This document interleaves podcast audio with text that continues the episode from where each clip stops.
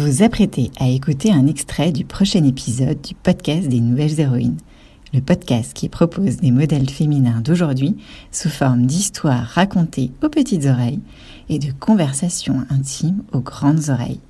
Bonne écoute. Alors, je voulais parler avec toi euh, parce que tu vas être euh, maman dans, quelques semaines.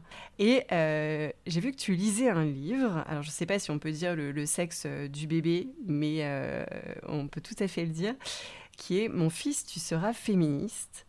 d'Aurélia Blanc. Je voulais savoir, quand Nina ramène qu'on est cette féministe engagée, militante, qu'on va mettre au monde un garçon, comment on se prépare? Très bonne question. Euh, non seulement un garçon, mais un, ouais, un garçon euh, potentiellement blanc, euh, donc cis potentiellement, hétéro potentiellement, donc clairement dans le, dans, le, dans le camp des oppresseurs, parce que mon, conjoint est, blanc, donc c'est pour ça je on pense qu'on aura plutôt un enfant, enfant clair de peau. et, et ouais, donc en fait, comment on se prépare à ça, c'est une très bonne question. c'est pour ça que j'ai acheté ce livre.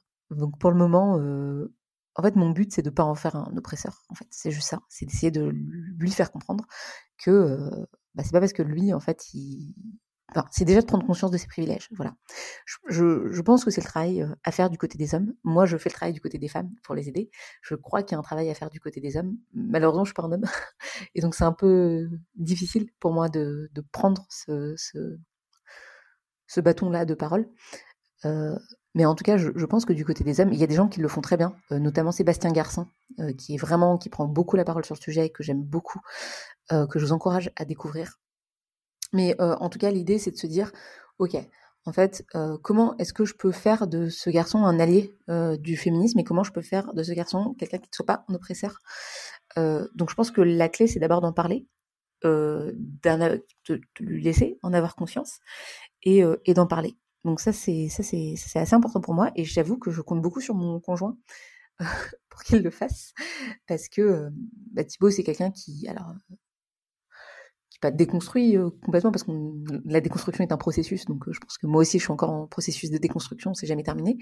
Mais mais je pense qu'il aura il aura clairement son rôle à jouer pour que pour que cet enfant soit un allié et peut-être prendre le bâton de parole du côté des garçons de comment nous en tant qu'hommes en fait on peut comment en tant qu'homme en fait on peut agir sur le féminisme sans parler à leur place, sans rejouer ce rôle du sauveur. Parce qu'en fait, qu'est-ce qui se passe? C'est que beaucoup d'hommes qui, s'impliquent dans le féminisme bah, veulent, en fait, reprennent le, devant de la scène. tu vois, c'est le médecin et l'infirmière. Bah, en fait, là, on veut que ce soit la femme qui soit, qui soit actrice et en fait revenir et se positionner en, sauveur et en je vais vous aider, je vais vous sortir de là, bah, c'est encore une fois euh, ben, perpétuer cette, posture euh, de, de premier rôle alors que c'est ça qu'on galère à, prendre nous entre nous quoi. Donc euh, voilà, donc c'est juste le fait, je pense, d'en avoir conscience et de voir comment est-ce qu'on peut, comment est-ce que en tant qu'homme, tu peux, tu peux t'inclure dans cette lutte évidemment et, et si oui, bah comment? Et du coup, ton conjoint Thibaut, comment il se prépare le papa? Euh, Thibaut, il a toujours été prêt, lui, j'ai l'impression. Euh, contrairement, à, moi qui me pose beaucoup de questions sur la maternité, qui me suis beaucoup posé de questions, parce que bah, je pense que quand tu vis deux avortements dans ta vie et une fausse couche, ça te laisse le temps de te poser quand même beaucoup de questions. Euh, et, et Thibaut, je pense que j'ai le sentiment que lui, il a toujours été prêt à la paternité. Donc, euh, il est très serein. Il est très très serein. On aborde pas énormément le sujet, on essaie juste de d'avoir des choses qui sont pas genrées. Voilà, ça c'est quelque chose qui est... Mais c'est naturel entre nous parce que je suis comme ça et puis il l'est aussi.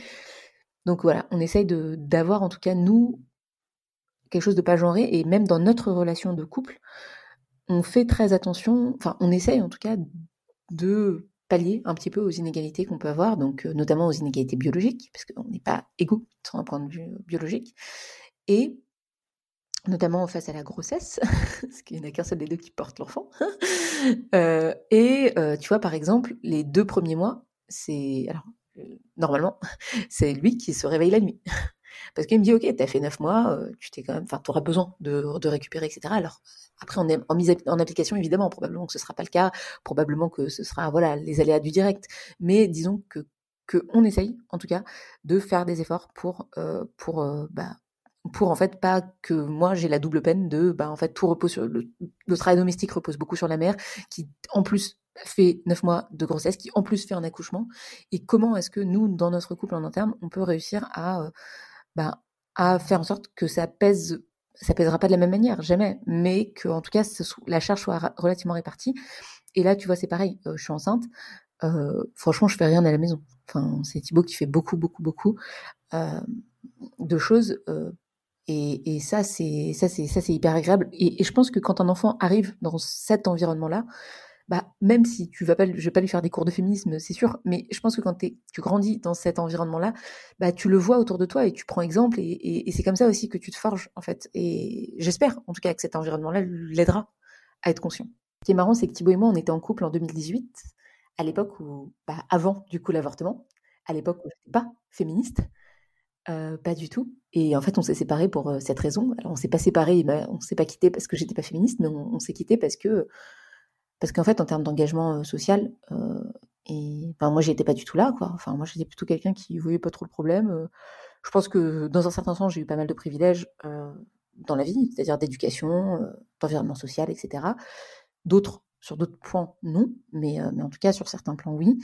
Et, je pense que lui, à l'inverse, euh, ben, c'est plutôt quelqu'un qui, qui, trouvait que dans l'ordre établi, il y avait quand même quelque chose qui n'allait pas. Et être avec une personne qui n'était pas consciente de tout ça et qui, qui tu vois, qui n'était pas investie dans, dans, ces sujets, ça lui n'allait pas. Et, et, voilà. Et donc, en fait, en 2018, on s'est séparés. Et on, on s'est séparés pendant deux ans jusqu'à se retrouver. Et, aujourd'hui, on est en couple et on est très heureux. Et on va avoir un enfant. Mais, et on a chacun fait un pas l'un vers l'autre, je pense, dans notre, dans notre manière de penser.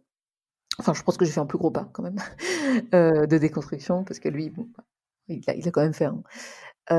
mais voilà. Mais en tout cas, tu vois, de base, en fait, j'ai pas fait le choix conscient, je pense, parce qu'à un, instant T, j'étais pas prête pour être avec lui. Mais deux ans après, après avoir fait tout ce chemin-là, bah, c'est lui la personne qui se retrouve à mes côtés. Et oui, clairement, c'est quelqu'un qui, par rapport à mon père, euh, est vachement plus conscient, oui, de, de ce qu'on peut vivre, quoi.